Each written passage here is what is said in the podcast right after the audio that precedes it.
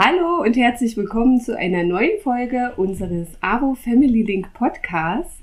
Wir sind wieder bei Frau Schlüter-John zu Gast. Äh, in den letzten beiden Folgen haben wir über die Themen Hausgeburt und Geburtshaus gesprochen. Darüber haben uns einige Mamas ihre Erfahrungen berichtet. Und natürlich wollen wir auch über die Geburt in einer Klinik sprechen, weil die meisten Geburten, glaube ich, auch immer noch in der Klinik stattfinden. Und gerade wahrscheinlich für die Frauen, die zum ersten Mal Mama werden, ist es sicherlich ganz, ganz spannend, mal zu hören, wie das so abläuft. Bei uns zu Gast sind heute Alexander und Annelie. Alex ist auch der erste Papa, der heute äh, bei unseren Podcast-Aufnahmen dabei ist. Deswegen freuen wir uns ganz sehr, dass wir dich dafür gewinnen konnten.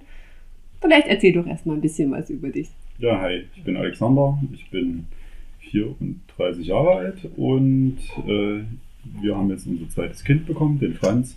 Und ja, also ich war bei Geburt Nummer 1 mit dabei, bei Geburt Nummer 2 nur so halb. Ich bin ein bisschen zu spät gekommen, weil ich wegen Corona nicht im Kreissaal sein durfte.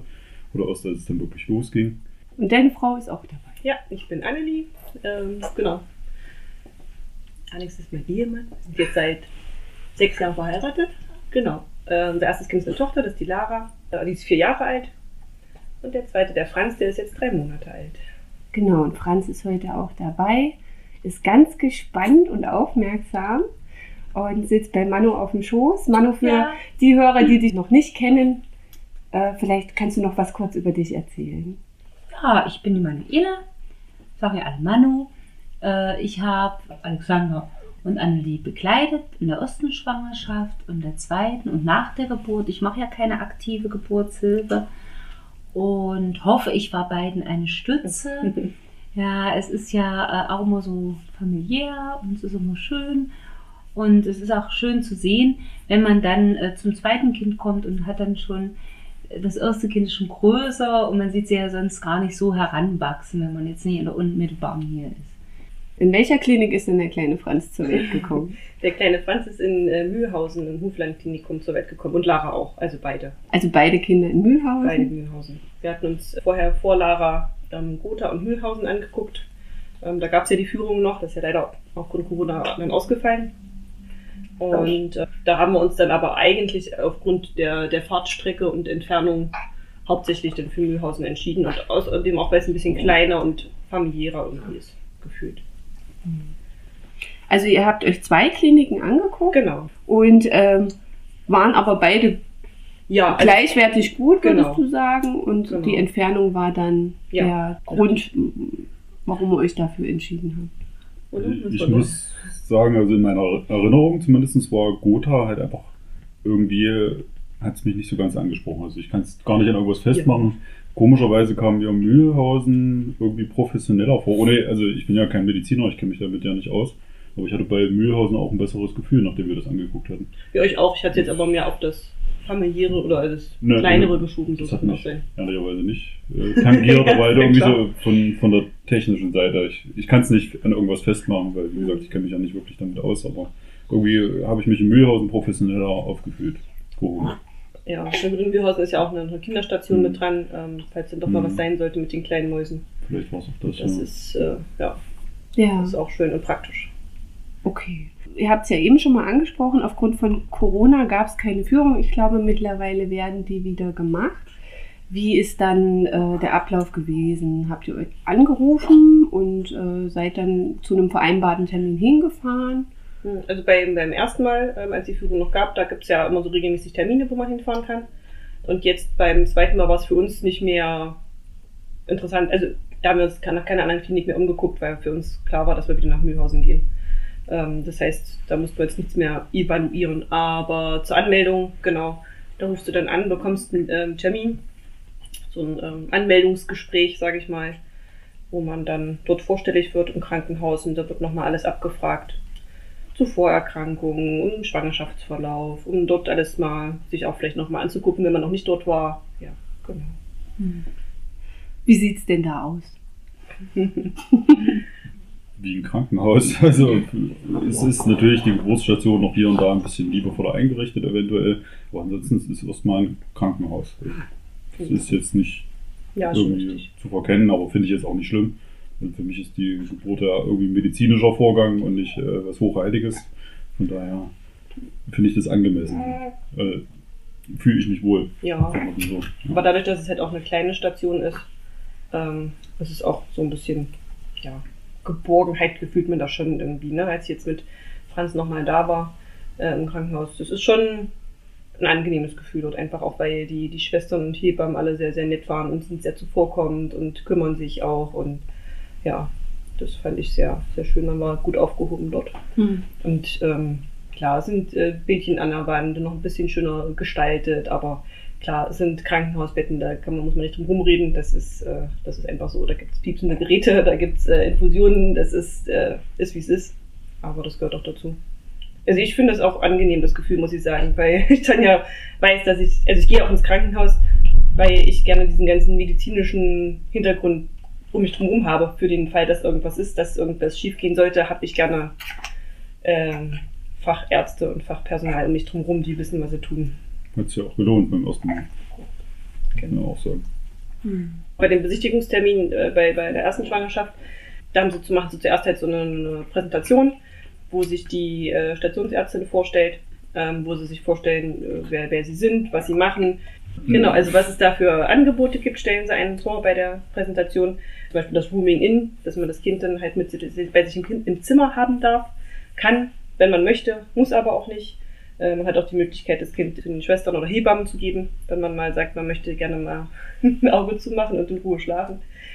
Und genau nach dieser ganzen Vorstellung kommt dann nochmal eine Führung durchs Krankenhaus sozusagen. Ne? Und da, oder nicht durchs Krankenhaus, aber durch die Station an sich. Da guckt man sich den Kreissaal an, guckt auch mal so ein, wenn es gerade geht, wenn der gerade frei ist, und guckt sich vielleicht auch äh, die Möglichkeiten zur Wassergeburt an, beispielsweise. Und ja, was es da für verschiedene Möglichkeiten in dem Kreissaal gibt. Also sie zeigen dir die Möglichkeiten, wie du entbinden kannst und stellen die Klinik vor. Ja, und da wäre jetzt eigentlich die nächste Frage schon, wie ist die Geburt verlaufen? Mhm. Soll das alles Soll das also eine schöne Variante werden, dass die Frauen sich nach wie vor ihre Geburt, auf ihre Geburt freuen, ja? Oder soll man schon so ein bisschen. Äh, Also, wenn, darf ich auch mal was dazu sagen? Ja, gerne, auf jeden Fall. Deswegen Also, frage ich dich ja. Ich würde jetzt nur als Hebamme sagen, es ist ja so, jeder geht ja, hat ja irgendwo seine Vorstellung von Aha, der. Geburt. Manche äh, sehen das ja so, also am Anfang, gerade beim ersten Kind, malt man sich das ja so ein bisschen aus. Das ist ja auch so, wie, wie wir Frauen, das sind ja immer so Ereignisse, die sehr einschneidend sind Mhm. in unserem Leben, wie Hochzeit oder überhaupt äh, erstmal der erste Mann, den man sich vorstellt, den man kennenlernt. Ja, idealerweise auf einem weißen Schimmel kommt er dahergeritten. ja, im, im wahren Leben hat er vielleicht eine Bierflasche in der Hand. Und äh, dann kommt dann das nächste, die Hochzeit. Äh, die, man möchte ja, jeder möchte einmal im Leben die Prinzessin sein und so. Und dann auch die Geburt. Und die wird natürlich äh, oft auch in, in den schönsten Farben sich ausgemalt. Man stellt sich das genau vor, genau wie das Wochenbett. Das Wochenbett, ich sage ja auch immer, äh, die Hochglanzmagazine malen uns da Bilder in den Kopf. Die Kinder haben immer saubere Kleidung an, die lächeln immer, sind gut gelaunt und äh, die Mutter sieht aus wie aus irgendeinem so Magazin entstiegen und äh, die Wahrheit sieht ganz anders aus. Mhm. Ich komme dann hin und dann äh, sagt die Mutter, nimm das Kind, es ist 11 Uhr, ich muss mir auch mal die Zähne putzen, ich habe noch gar nichts getrunken und mach du jetzt mal, ich kann nicht mehr, ich hatte eine schlimme Nacht. Und ja, so hat man ja auch so seinen Geburtsplan und äh, manches weicht eben ab. Die Natur macht einfach, was sie will. Das äh, kann man. Ist ja nicht wie ein, wie ein Fußballspielen. Das ist ein Anpfiff, ist eine Halbzeit, höchstens noch mal elf Meter schießen und dann ist Schluss, sondern hier äh, geht es eben wirklich, Mhm. wie die Wahrheit ist. Und du hast ja Mhm. sicherlich auch Bilder im Kopf gehabt. So. Ja, schon. Obwohl ich eher ein Typ bin, ich mache mir nicht lieber nicht allzu viele Gedanken darüber, weil man kann es halt ein Stück weit ja auch, naja, wenig nur beeinflussen. Ne? Also ich meine, man kann natürlich sagen, ich möchte gerne äh, eine Wassergeburt, ich möchte gerne im Stehen, im Liegen, im Sitzen, zu Hause oder sonst wo äh, entbinden, aber ja, wie du schon sagst, es ist dann, man, man weiß es einfach nicht, was kommt. Ne? Und das äh, hat sich jetzt auch gerade bei der zweiten Geburt wieder äh, bestätigt. Ne? Man weiß halt nie, wie es losgeht, wann es losgeht und auf welchem Wege die kleinen Mäuse jetzt der Meinung sind, auf, auf die Welt kommen zu wollen. Also ähm, bei Lara war es so, da hatte ich einen Blasensprung Also die Fruchtblase ist geplatzt, aber jetzt nicht äh, wie im Film, sondern tröpfchenweise kam das. Ähm, und darauf sind, wir dann in die Klinik gefahren. Genau, und ähm, das war abends um, Ja, so, 20 Uhr. so gegen um neun, genau, abends um neun ist sie geplatzt, dann waren wir so gegen halb zehn, zehn im Krankenhaus. Ähm, und dann haben sie uns dort auch erstmal aufgenommen, wir sind ins Familienzimmer aufgekommen, das war eigentlich gerade frei, das war eigentlich auch unser Wunsch. Also mein Wunsch zumindest. Man da jetzt so, kann ich gleich nochmal grob zu sagen. Ja, und um elf rum ähm, fingen dann die Wehen so langsam an. Die haben sich dann die Nacht auch so gezogen. Und ich habe das jetzt auch gar nicht als so wahnsinnig unangenehm empfunden. Wollte aber auch so ein bisschen meine Ruhe haben. Also Alex war ja da und das war schön, aber ich wollte jetzt nicht, dass mir jemand den Rücken massiert oder dass mir jemand irgendwas, äh, keine Ahnung, mit mir hechelt oder atmet. Ich wollte einfach meine Ruhe haben und das mit mir ausmachen, aber das so ist halt jeder unterschiedlich. Nur es war gut, dass Alex da war, weil der dann irgendwann meinte, sollten wir jetzt nicht langsam mal an Kreissaal? Ist jetzt nicht langsam mal? Ich hatte, ich hatte jegliches Zeitgefühl verloren. Ich konnte auch nicht sagen, wie oft da irgendwelche Wehen kamen oder sonstiges. Genau, und Alex war dann auch der, der losgegangen ist, um mal mit den Hebammen zu sprechen und zu fragen, wie es aussieht, ob wir langsam mal kommen sollen Hm. oder dürfen. Und das war dann, glaube ich, so um fünf rum, ne? Sind wir dann ungefähr im Kreissaal. Ehrlicherweise, die Zeiten kann ich jetzt nicht Also, mehr einordnen. ja gut, also es war so, glaube ich, gegen um 5 rum. Ja, um 6.39 Uhr war die kleine Maus schon da. Ne? Also es war halt, wie gesagt, schön, dass wir die ganze Zeit dort im Familienzimmer zusammen waren. Das habe ich als angenehm empfunden. Und die Entbindung, ja, du darfst gleich deinen Senf dazu geben. Das ist cool, erzähl doch. Und ähm, die Entbindung war eigentlich auch angenehm. Ich habe da, also es war auch gerade Schichtwechsel. Also ich habe sehr viele Hebammen jetzt äh, während der Entbindung, obwohl sie gar nicht so lange gedauert hat, kennengelernt. Und es waren auch äh, zwischenzeitlich recht viele Leute dort anwesend. Hat mich aber auch ehrlich gesagt nicht gestört. Also ich war da irgendwie mit mir beschäftigt. Also die Geburt an sich habe ich jetzt auch nicht als, als irgendwie negativ in Erinnerung. Das ist, äh, aber das macht ja die Natur auch so ein bisschen. Ne? Ich meine, es ist jetzt nicht mehr so wahnsinnig präsent vor vor vier Jahren, dass ich jetzt jede Sekunde im Kopf hätte. Ähm, genau, und ähm, als Lara dann auf, auf der Welt war, was auch alles ganz problemlos und äh, super geklappt hat, haben dann die Hebammen darauf gewartet, dass die Nachgeburt sich löst. Und das wollte halt nicht so richtig klappen. Und wie gesagt, beim Schichtwechsel hat halt sozusagen jeder Hebamme mal ausprobiert, was sie gerade so äh, für Tricks auf Lager hatte, von Akupunktur bis in die Flasche husten, bis Was Warmes auf dem Bauch. was Warmes auf dem Bauch. Ja, auch nochmal ziehen. Äh, das war jetzt äh, tatsächlich der unangenehmere Teil, muss ich sagen. Aber in dem Moment ist man ja, in dem Moment ähm, vertraut man ja einfach auf die Hebammen um sich drumherum ne? und, und Schwestern, ähm, dass die schon wissen, was sie machen. Ähm, ja, die Nachgeburt hat sich aber leider nicht gelöst. Und da haben sie dann nach einer halben Stunde beschlossen, dass ich äh, operiert werden muss, äh, um die Nachgeburt halt zu entfernen. Und da musste auch alles relativ schnell gehen, weil ich dann halt schon relativ viel Blut verloren hatte. Also ich glaube, es war dann doch insgesamt ein Liter und ab einem Liter plus wird es dann kritisch, dass man auch Fremdblut bekommt. Das war bei mir eigentlich nicht der Fall. Aber genau, ich musste dann relativ fix in OP, habe dann eine Vollnarkose bekommen und äh, sie haben die Nachgeburt entfernt.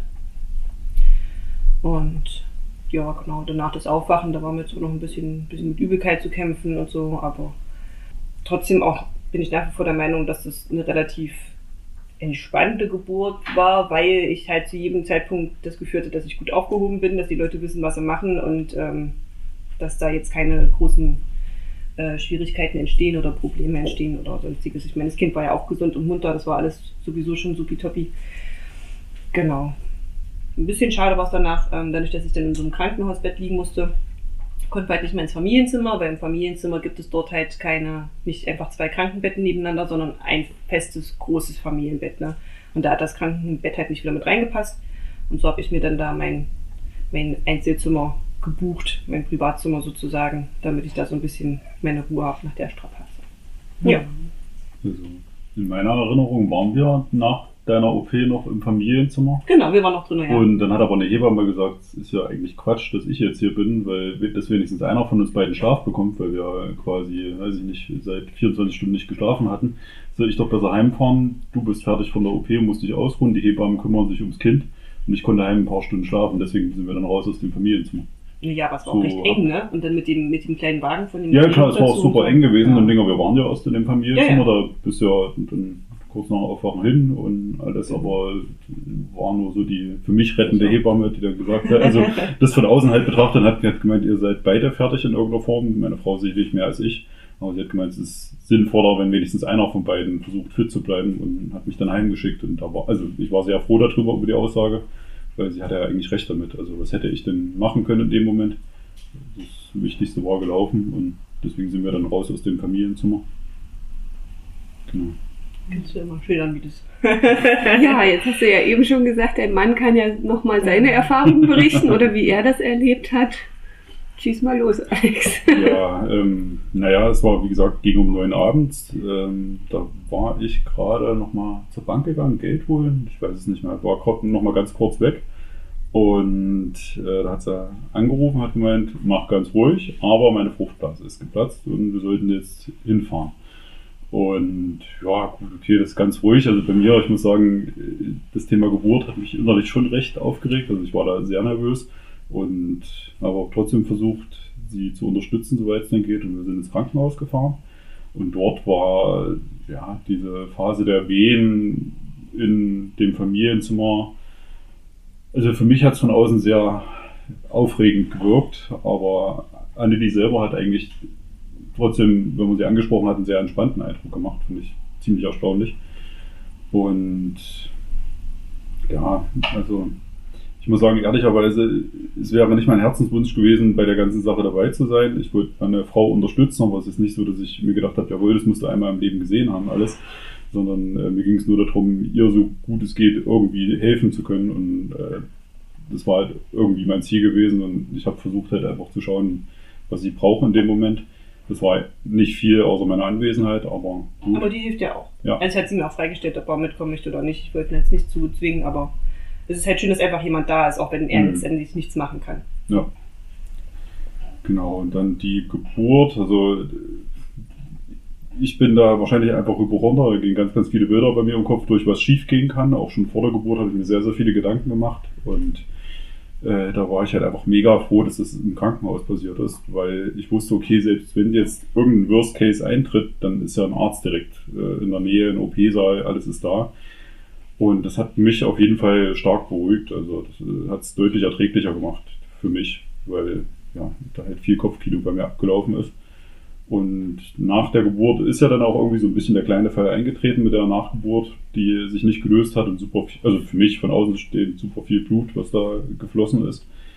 Und ja, dann als sie in OP abgegangen ist, war es halt auch so ein total komisches Gefühl für mich, weil ich ja wirklich echt Angst um sie hatte, aber auch gleichzeitig gedacht habe, hey, wir sind im Krankenhaus, das ist eine völlig normale Sache, Geburten machen die ständig, das ist schon okay. Und da war halt einfach nur wahrscheinlich auch über den Schichtwechsel und noch ein paar andere Geburten, wurde mir das Kind direkt nach der Geburt äh, quasi in den Arm gelegt und einen Sessel in irgendeinem Raum, wo man ein bisschen Ruhe hatte. Dann hatte ich, also gefühlt waren es zwei Stunden, wahrscheinlich waren es 20 Minuten da gesessen mit dem Kind und war ehrlicherweise überfordert. Ich hatte vorher noch nie ein Neugeborenes irgendwo gehalten. Und der ging halt immer wieder, also der ging gar nicht, oh, wie schön das Kind, sondern ich habe eigentlich nur an meine Frau gedacht und dachte, hoffentlich geht das jetzt gut. Was ist denn mit der? Was passiert denn jetzt? Und dann gucke ich so auf den Flur, die Tür war halb offen, da unterhalten sich zwei Hebammen und noch eine Ärztin. Ich denke, na, jetzt wäre es doch mal schön, wenn mir jemand mal sagt, was ist jetzt gerade los. Ich habe schon gefühlt gedacht, sie, weiß nicht, liegt stundenlang im OP. Dann bin ich halt raus mit dem Kind und habe gefragt, was ist, wie geht's denn meiner Frau? Ist da jetzt irgendwas? Wie geht's ihr, geht's ihr gut? Dann bin ich, ja, ja, die ist doch schon längst im Aufwachraum, die ist doch schon draußen, machen sich doch mal keine Sorgen.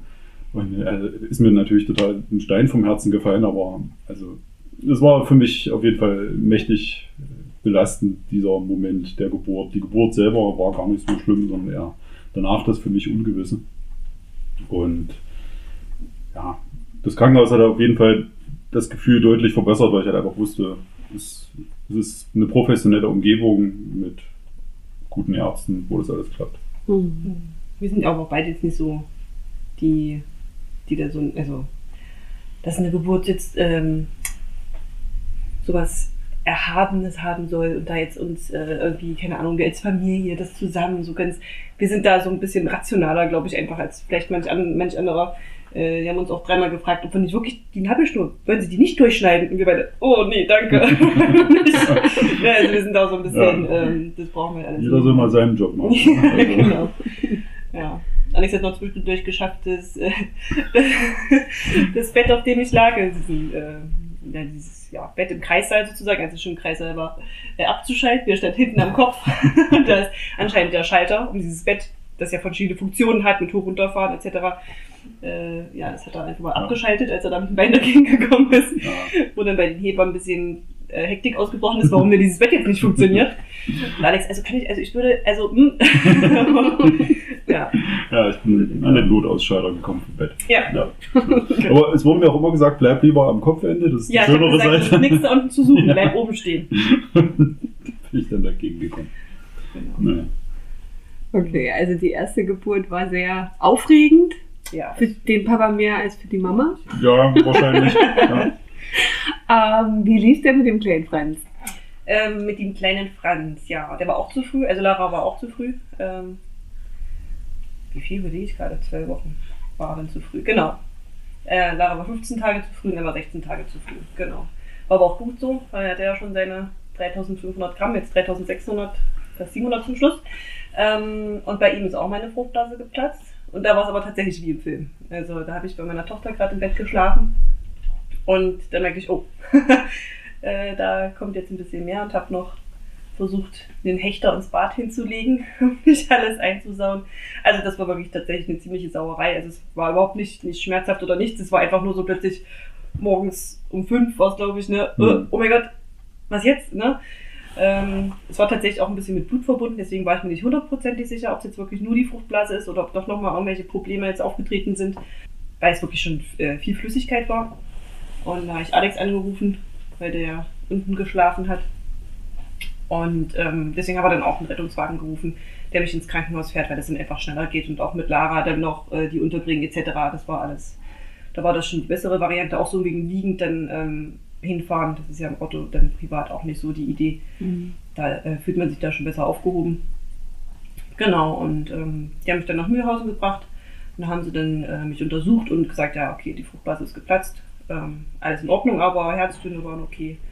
Ähm, haben dann immer in Ab- in Abständen immer mal wieder CDG gemacht. Und ähm, genau, dann wurde ich aufs Zimmer gebracht. Und da dachte ich eigentlich auch, jetzt geht's langsam los wie bei Lara. Ja, aber es tat sich nichts erstmal. Der kleine Mann hat dann erstmal wieder Ruhe gegeben. Und deswegen haben wir uns dann nach zwölf Stunden kriegt man ja ein Antibiotikum, ähm, weil ja die Fruchtblase offen ist, damit da keine Infektionen entstehen. Und ähm, da haben wir uns dann auch dazu entschieden. Ich habe nochmal einen großen Spaziergang gemacht, etc., was man alles so tut, um den Geburtsvorgang vielleicht wieder anzuleiern. Aber das, da rührte sich nichts. Und deswegen haben wir uns dann entschieden, bevor wir dann irgendwie nach 24 Stunden mit der Chemiekeule, Wehen, äh, Tropf etc. anfangen müssen, nehme ich jetzt erstmal den Wehen-Cocktail, der ja aus äh, Rizinusöl und äh, allem möglichen besteht. Hätten sie mir gesagt, dass da Sekt drin ist, hätte ich den auch schon früher genommen. so nicht. Er hat äh, gut getütelt nach den ganzen Monaten Abstinenz und hat dann auch tatsächlich seine Wirkung getan. Ne? Also nach sechs Stunden war es dann, glaube ich, ging es dann los. Und ich dachte, ach, okay, geht langsam los. Bei Lara hat es ja auch noch die ganze Nacht gedauert mit den Wehen. Wurde dann aber auch relativ schnell äh, heftiger mit den Wehen. Da habe ich mich dann mal zum Kreissaal hintergeschleppt, weil Alex war zu Hause, weil wegen Corona durften ja die Männer nicht die ganze Zeit mit drin sein. Ja, und ähm, da hat die Hebamme nochmal geguckt und meinte, ja, naja, ähm, da waren es, glaube ich, aber erst drei Zentimeter, die der Muttermund geöffnet war. Also meinte so, hm, ja, sie können jetzt langsam ihren Mann anrufen, dass er herfährt, weil er war ja ein Langsalzer, da braucht er ja auch ein bisschen. Ähm, und dann gucken wir mal. Gut, und dann habe ich Alex angerufen, als ich wieder zurück in mein Zimmer geschafft hatte, mit ein paar Atempausen unterwegs auf dem Flur. Und habe ihm gesagt, dass er losfahren kann. Und habe mich dann aber auch schon wieder auf den Weg in den Kreislauf gemacht. Die Hebamme war auch ganz lieb, es war auch ein Glück nichts weiter los an dem Abend. Da hat sie gesagt, nee, dann kommen Sie her, wenn Ihnen das lieber ist. Ähm, genau. Ja, und gar nicht lange Zeit später hat sie dann nochmal den Muttermund untersucht, weil ich gesagt habe, es, es, es wird schon ordentlich, das ist noch ein bisschen mehr präsent als bei Franz. Also, es hat schon ordentlich dann wehgetan und gezogen. Ähm, mir hat schon ein bisschen Luftnot. Äh, da hat sie nochmal geguckt und dann waren es 9 cm, dass der Muttermund geöffnet war. Und dann meinte sie, okay, dann starten wir jetzt. Ne? Die sich ja nicht mehr aufhalten. ja, genau. Und ähm, das war, wann ist er geboren? 1 Uhr 8 ist er geboren. Also, wie gesagt, um 11 ging gegen die Wehen los und 1 Uhr 8 war er da. Also, es war auch rucki zucki. Wäre vielleicht sogar noch schneller gegangen. Aber der kleine Mann hatte, äh, war ein kleiner Sterngucker, das heißt, dass äh, er zwar mit dem Kopf zuerst, aber dass die Nase nach oben gezeigt hat. Also wenn man jetzt im Bett liegt sozusagen, äh, muss ja die Nase normalerweise nach unten schauen und er hat halt nach oben geguckt und die Nabelschnur war auch noch zweimal um den Hals gewickelt. Ne? Aber das war, fand ich dort halt auch sehr angenehm. Also die haben sich ganz in Ruhe um mich gekümmert, haben auch gar keinen Stress verbreitet. Ich ähm, habe das auch erst nach der Entbindung erfahren, ähm, dass es dieses Problemchen gab. Und das ist auch ganz angenehm so, weil in dem Moment kannst du es nicht mehr ändern. Ähm, und ich fand es schön, es nicht zu wissen, sondern mich auf mich konzentrieren zu können, sozusagen. Ne? Ähm, die hatten ja auch jederzeit die Herztöne im Blick, sind ja die ganze Zeit im CTG angeschlossen. Und ich denke, da hätten wir dann schon eingegriffen, wenn sich da irgendwas verschlechtert hätte. Ne? Genau, das heißt, Franz ist auch so ganz auf natürlichem Wege zur Welt gekommen. Ähm, auch ohne PDA Schmerztabletten oder sonstiges, bei Lara auch. Alles ohne. Also bei Franz hatten sie mir dann, ähm, hatten sie mir noch so, so einen Tropf mit ein bisschen Schmerztabletten gegeben, aber Franz war schon da, bevor die überhaupt, bevor die überhaupt wirken konnten, war er schon da. Ja, genau. Und ähm, genau, dann kam halt wieder die Frage mit der Nachgeburt. Das war aber diesmal auch gar kein Problem. Ähm, da haben wir dann entspannt quasi drauf gewartet, mehr oder weniger entspannt. Die kam dann von ganz alleine. So, das war dann, das fand ich diesmal auch sehr viel schöner als letztes Mal. Da hatten wir halt die Zeit dann zu dritt im Kreis. Also Alex kam dann, gerade als Franz auf der Welt war, ist Alex dann angekommen. Und dann hatten wir dann noch ein paar Stunden zusammen im Kreissaal, um anzukommen. Und das fand ich sehr schön. Also er hat es ein bisschen eiliger gehabt als Lara. Ja, genau. Jetzt hast du ja eben schon mal kurz äh, erzählt, äh, durch Ärzte und Hebammen hast du dich ganz gut betreut gefühlt. Es gab ein paar Wechsel zwischendurch, aber allgemein würdest du schon sagen, dass auch, auch die, die Arbeit der Ärzte, jetzt gerade wenn du so, so diese medizinischen Sachen beschreibst, dass du dich da gut aufgehoben gefühlt hast. Auf jeden Fall, genau. Also medizinisch, aber auch menschlich ähm, fand ich es dort super und gut aufgehoben. Ja, genau. Gab es denn irgendwas, was euch gestört hat oder was euch irritiert hat? Also bei ähm, Lara muss man sagen, da war es so, die hatte noch so ein bisschen dickes Blut, nennt man es wohl. Die musste dann nochmal, ähm, bei der U2 wurde das festgestellt und deswegen musste sie nochmal drei Tage länger, glaube ich, da bleiben, ne, im Krankenhaus und kam nochmal auf die Frühchenstation. Also war nicht kein Frühchen, aber sie hatte halt dann so ein bisschen, sollte halt noch ein bisschen ähm, eine Infusion bekommen, über eine Zeit und auch überwacht werden. Und das fand ich, also in dem Moment natürlich sehr stressig und sehr aufregend und ähm, weil, ich meine, man ist ja sowieso vollgepumpt mit Hormonen quasi, ne? Und da war es halt so, dass das Kind auf der Station verbleiben musste und ich nur alle drei Stunden zum Stillen quasi gerufen wurde, ne? Und das war schon sehr belastend. Also ich weiß jetzt nicht, ob es da, ich, da kenne ich mich zu wenig aus, ob andere Möglichkeiten gibt, ob andere Krankenhäuser das anders machen. Ich habe dann halt immer die Zeit genutzt und bin halt lange dort geblieben. Da hat man dann aber auch schon gemerkt, dass die Hebammen, die dort vor Ort waren und die Frühchen und Kinder betreut haben, dann, wenn es über die Besuchszeit hinausging, unruhig wurden und dann gesagt haben, ja, jetzt könnten sie das Kind auch wieder ablegen und wieder quasi verschwinden, ne, damit sie dort in Ruhe ihren Job machen können. Ähm, so habe ich das zumindest empfunden in dem Moment. Ob es wirklich so ist, weiß ich nicht. Und dann ist es ja auch so, ich meine, die Kleinen sind ja keine Maschinen und das eine Mal hat das Stillen nicht ganz geklappt. Da wollte sie halt nicht. Ähm, und habe sie halt wieder reingelegt ins Bettchen und habe dann halt gewartet, dass sie mich wieder anrufen, dass ich kommen kann. Weil ich meine, äh, nach dem Milcheinschuss, da tun eben auch die Brüste weh. ne? Also das ist, dann sind sie so prall und voll, da muss getrunken werden, sonst ist das echt schmerzhaft. Und es rief einfach keiner an. Und dann bin ich auf meiner Station, ich war halt noch quasi auf der gynäkologischen Station. Da riefen die, äh, haben ich zu den äh, Schwestern dort und habe gefragt, äh, könnten sie doch mal anrufen, wie es aussieht, ob Lara vielleicht wieder wach ist, ob sie was braucht oder äh, müsste ja langsam mal wieder trinken. Und ähm, da haben die dort auf der Station gesagt, ja, Lara war wach zwischendurch, aber sie waren ja gerade erst hier, da haben wir ihr jetzt andere Milch gegeben. Und das war für mich ein absolutes No-Go, ne? weil ich wollte stillen, ich war da, die Milch war da, ich musste nur über den Flur gehen zu der anderen Station, ich wäre in zwei Minuten da gewesen und das war halt für mich ein absolutes No-Go. Ne? Das hat mich auch sehr geärgert, aber ja, lässt sich nicht rückgängig machen, Lara wird nicht dran sterben, aber das war für mich halt so eine ja, nicht schöne Situation. Hm. Und habt ihr das irgendwie klären können dann im Nachhinein noch? Naja, was heißt klären? Die Milch war gegeben, als ich das nächste Mal hingegangen bin, habe ich gesagt, ich möchte das bitte absolut nicht, dass Lara andere Milch bekommt, auch wenn es vielleicht andere Muttermilch ist oder was auch immer. Und das war denen dort, glaube ich, schon klar.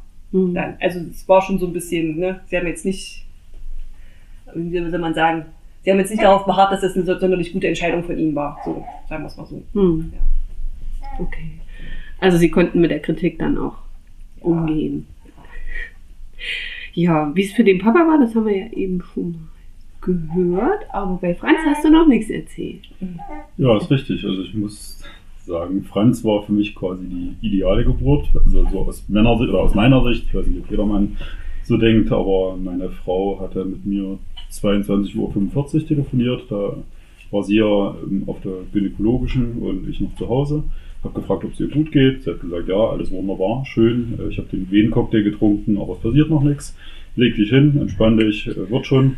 Und ich hatte mir auf um vier den Wecker gestellt, weil um fünf sollte dann eingeleitet werden. Und da dachte ich, okay, gut, das äh, wird schon. Und ich habe 0 Uhr 20 kam der Anruf, äh, 0 Uhr 24, glaube ich, kam der Anruf und äh, Anne, die meinte, so, du darfst jetzt losfahren, es, es fängt jetzt an. Ich habe mich trotzdem wirklich beeilt, weil ich dachte, okay, sie ruft schon mit genug Sicherheit an, wird jetzt nicht gleich losgehen. Und 1.08 Uhr war ich am Kreissaal gewesen, also äh, wirklich kurze Zeit später. Und ich drücke die Klingel am Kreissaal, die Tür geht auf, ich höre noch so den letzten kraftvollen Schreien meiner Frau. Und in dem Moment wurde aus, ja, äh, quasi äh, zwischen den beiden das Kind rausgeholt und ihr auf die Brust gelegt. Und dadurch hatte ich quasi eigentlich nur den schönsten Moment der Geburt und alles andere äh, habe ich nicht miterlebt. Und das war, wie gesagt, für mich als Außenstehender, der jetzt nicht unbedingt äh, das Bedürfnis hat, das von vorn bis hinten alles mitzumachen, wirklich ganz schön. Und meine Frau meinte dann auch gleich, äh, ist ganz nett, dass sie gar nicht dabei war. Das war so aufregend, hektisch, ich hätte ich jetzt eh nicht gebrauchen können. Äh, die beiden Faktoren zusammen, ihr hätte es nichts gebracht. Ich habe nicht viel Wert darauf gelegt, das zu sehen. War halt echt schön. Und danach hatten wir auch wirklich ähm, eine angenehme Zeit im Kreißsaal, wie sie schon gesagt hat, weil es war sehr, sehr ruhig gewesen. Wir hatten bestimmt drei Stunden danach Zeit. Die Hebammen haben sich ein bisschen zurückgezogen.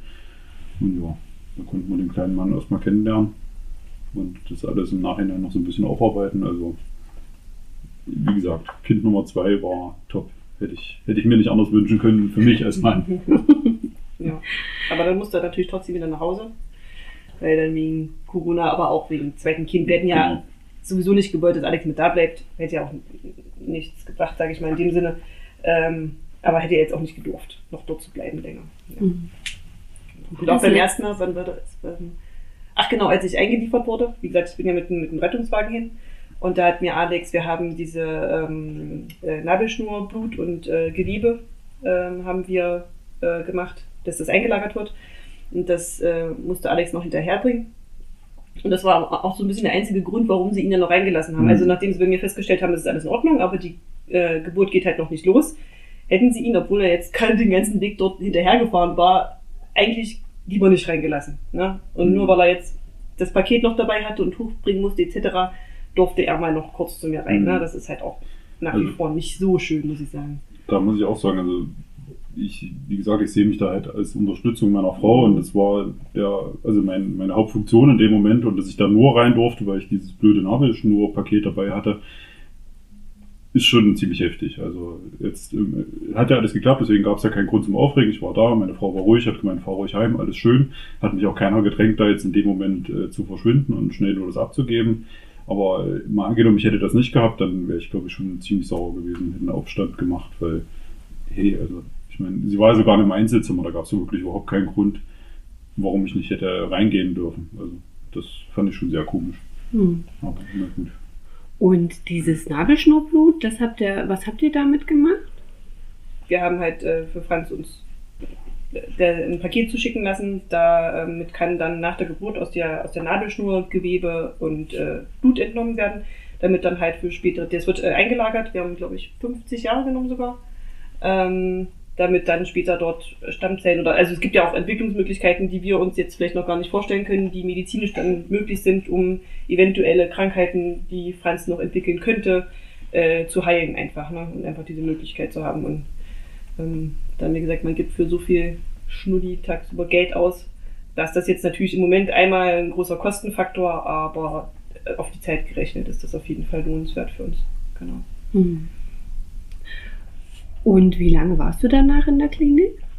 Ähm, bei Lara, ähm, die ist, da ging es Sonntag los und Montag ist sie, glaube ich, geboren. Das war Montag früh. Und wir sind am Sonntag auch wieder aus der Klinik Ja, raus. eine Woche warst du. Ja, also eine Ja. Woche mit Mhm. Lara, genau. Aber das war ja auch, weil sie dann halt nochmal auf dieser anderen Station war für drei Tage. Und bei Franz, da Der ist Dienstag und dann waren es drei Tage. Ja, ich glaube drei Tage waren es mit Ja. Franz im Krankenhaus gewesen. Ganz normal nach der, nach der U2 von Franz und nach meiner Abschlussuntersuchung und dann sind wir wieder nach Hause, wenn da alles in Ordnung ist. Ja. Also ich kenne das ja auch so, dass die Muttis drei Tage bleiben mit den Kindern, wobei man ja immer drei Tage relativ äh, rechnet. Also man sagt immer, wenn dies, das Kind bis 12 Uhr Mittag geboren wird, zählt es noch als Ostertag. Werden die nach, Nachmittag geboren, äh, dann zählt es der nächste Tag als Osterwochenbetttag im Krankenhaus und äh, dementsprechend werden äh, die Kinder am dritten Lebenstag, also man rechnet ja immer, der, der Tag der Geburt ist Tag 0 und der nächste Tag ist dann Tag 1, wobei eben Tag 0 äh, ja dann erst ab 12 Uhr beginnt. Mhm. War das sehr verwirrend. Ja. Na, ich, ich glaube, ich habe es schon verstanden. Ja. Und Ähm. Kaiserschnitt wäre eben fünf Tage. Dann würden genau, das war, wäre jetzt meine nächste Frage gewesen. Da Ja. bleibt man wahrscheinlich auch länger in der Da Klinik. bleibt man dann länger in der Klinik. Ich, ich persönlich bin immer froh, wenn, also es kommt ja auch noch drauf an, äh, wie erholen sich die Mütter, äh, wobei sie sehr häufig, es wird jetzt in der Klinik immer nachgefragt, äh, ist eine Nachsorgehebamme vorhanden, kommt jemand, dann ist es auch oft, dass die Mutter schneller mit dem Kind, das noch so, so grenzwertig gelb ist oder äh, selber, wenn die Mütter also eine Blutarmut äh, durch höheren Blutverlust haben oder auch Geburtsverletzungen, die eben wirklich auch weiterhin noch beobachtet werden müssen, werden die Frauen dann so klein, also regelrecht entlassen äh, und sonst vielleicht noch mal ein, zwei Tage länger, wenn dann niemand da wäre, der nach ihnen schauen kann. Darum finde ich ja das auch ein bisschen wichtig. Ja, ja, auf jeden Fall. Also ich finde es auch sehr, sehr schön. Ist sehr gut aufgehoben danach. Also es ist also ohne Hebamme danach auch selbst beim zweiten Kind, das wäre eine Katastrophe. Also man freut sich jedes Mal, wenn Manu kommt, so wirklich. man freut sich jedes Mal darauf, ähm, einfach um zu gucken, ob alles in Ordnung ist, ne? Dass da jemand einen professionellen Blick drauf wirft. Mhm. Also zum Thema Hebamme bei Kind Nummer 1, also bei Lara, war das unglaublich wichtig für mich, dass du gekommen bist. Also ich habe mich so unsicher gefühlt bei der Sache, weil woher soll ich auch die Erfahrung haben? Ich hatte noch nie mit einem Säugling, mit einem kleinen Kind so zu tun und immer wenn Manu gekommen ist, war das erstens super spannend, zweitens super lehrreich und halt einfach total beruhigend für mich. Also war mir bei Kind Nummer 1 echt mega wichtig, bei Kind Nummer 2 waren wir ja dann schon erfahrener, da war es auch cool, dass du noch vorbeikommst. Also gerade bei Kind Nummer 1 war es für mich ganz, ganz wichtig. Schon allein so ganz einfache Skills, die zwar eigentlich selbstverständlich sind, aber trotzdem war mir das in dem Moment nicht bewusst, dass du halt einfach angefangen hast, irgend so ein ganz einfaches Kinderlied zu singen und sie zu beruhigen. Hatte ich einfach in dem Moment nicht dran gedacht, muss ich ehrlich sagen. Und Ich denke auch der Blick von außen, ich, ja, ich komme mit ganz anders, ihr steckt ja so voll drin und seid so in, in dieser Babybubble. Und äh, dann das erste Kind und man will ja auch nichts verkehrt machen. Und dann guckt einer von draußen, oh, das ist überhaupt nicht so schlimm. Und ihr Mhm. empfindet das ja, für euch ist das ja ganz schlimm. Oder auch mit dem, wenn man eben, was ich auch gut fand, wir hatten ja nun bei beiden Kindern, musstest du zum Osteopathen, Ja, gut. Bei Lara aber nur eine Kleinigkeit. Genau, Ja. aber ja. Hm. aber dass man eben einfach das Genau. erkennt, das hätte man ja, Ja. sonst gar nicht gewusst, Ja. äh, woher auch, ja. Genau, das war auch sehr schön, dass da jemand schon mal einen Hinweis gibt, weil umso früher man mit der Behandlung da anfängt, umso besser ist es natürlich, ne? ja. Die kleinen Mäuse da schon mal durchgecheckt werden. Was hatte Lara? Bei Lara hatten wir jetzt nicht so richtig eine Diagnose, da war es auch so, dass er halt lieber nach rechts geguckt hat ähm, als nach links, aber da waren wir zweimal ähm, zur Behandlung und dann war das auch schon gut. Das war jetzt nicht so dramatisch, dass es sie auch großartig beeinträchtigt hätte jetzt in der Zeit. Ähm, bei Franz ist so, der hat so eine Mischform aus KISS 1 und KISS 2. Das heißt, ausgesprochen, Kopfinduzier Kopfgelenk-induzierte Symmetriestörung. Genau, und also bei ihm hat sich es auch so geäußert, ähm, also wahrscheinlich auch durch die Nabelschnur und dadurch, dass er im Becken schon, ähm, ich sag mal, verkehrt rum lag, ähm, wurde er da schon überstreckt. Und dadurch hat er Blockaden im Atlas und im ersten Halswirbel.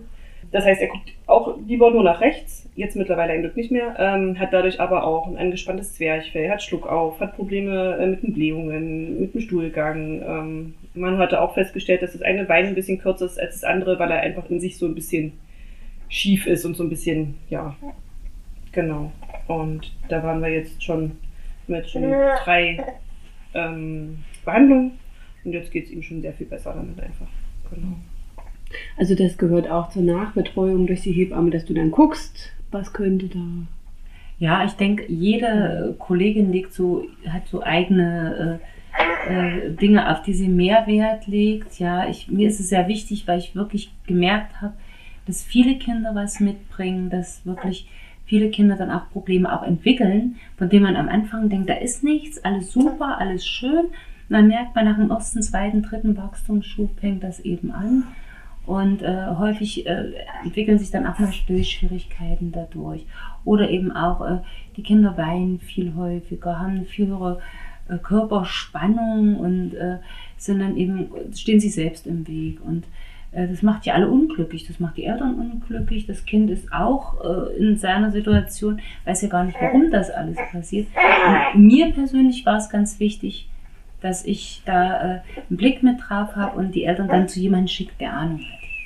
Also ich, ich, mess, ich äh, maß mir da nicht an, irgendwie Ahnung zu haben, aber ich denke schon, ich habe so viele Kinder gesehen, dass ich schon so einen gewissen Blick habe, eine Idee habe, auch äh, schon mal gewisse Sachen gucken kann und sie dann zu jemandem schicke, der Ahnung hat. Ja. Mhm. Okay. Was mich noch interessieren würde, äh, wie wichtig war für euch der Geburtsvorbereitungskurs beim ersten Kind, also bei Lara? Jetzt so von Informationen her. Sagt ihr schon, ja, es war einiges dabei, was, was uns. Also, ist ein paar Tage her, aber ich glaube, ich war ja nur einmal dabei. Die Ja. Männer kommen nur einmal. Und Ja, also, ehrlicherweise, ich habe das als Annelies Kurs angesehen und war da, weil Anwesenheit gewünscht war. nee, also, die Geburt wuppt die Frau im Endeffekt, der Mann kann da nicht viel machen. Ist ganz nett, dass ich den theoretischen Ablauf kenne.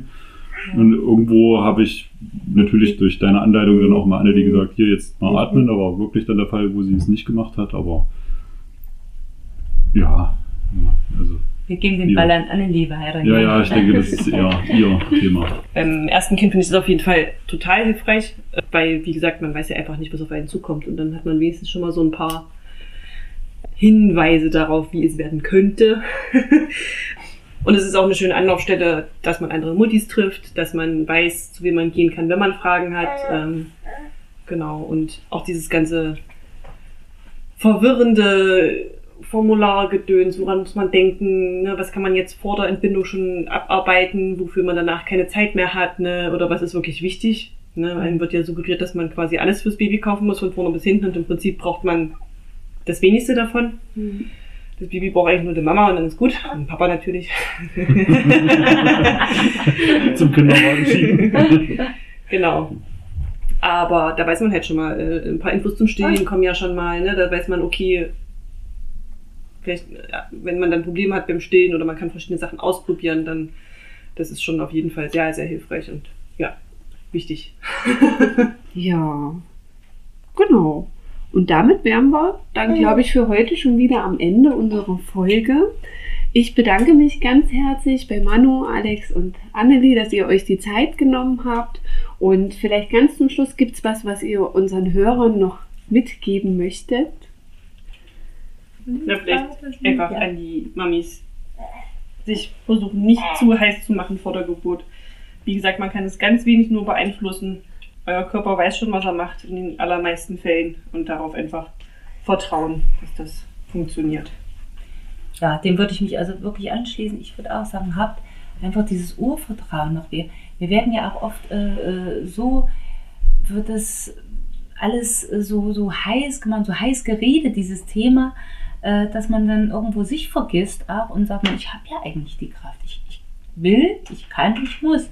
Ja, und das ist immer wieder so. Und denke schon, äh, die Kraft reicht, reicht. Und auch noch mit einem starken Partner an der Seite, dann ist es natürlich ein Länderspiel, das man nur noch gewinnen kann. Nur was Hinweis für die Männer, am Kopfende des Krankenhausbettes ist ein Notausschalter. Da sollte man mit dem Knie nicht drankommen während der Geburt.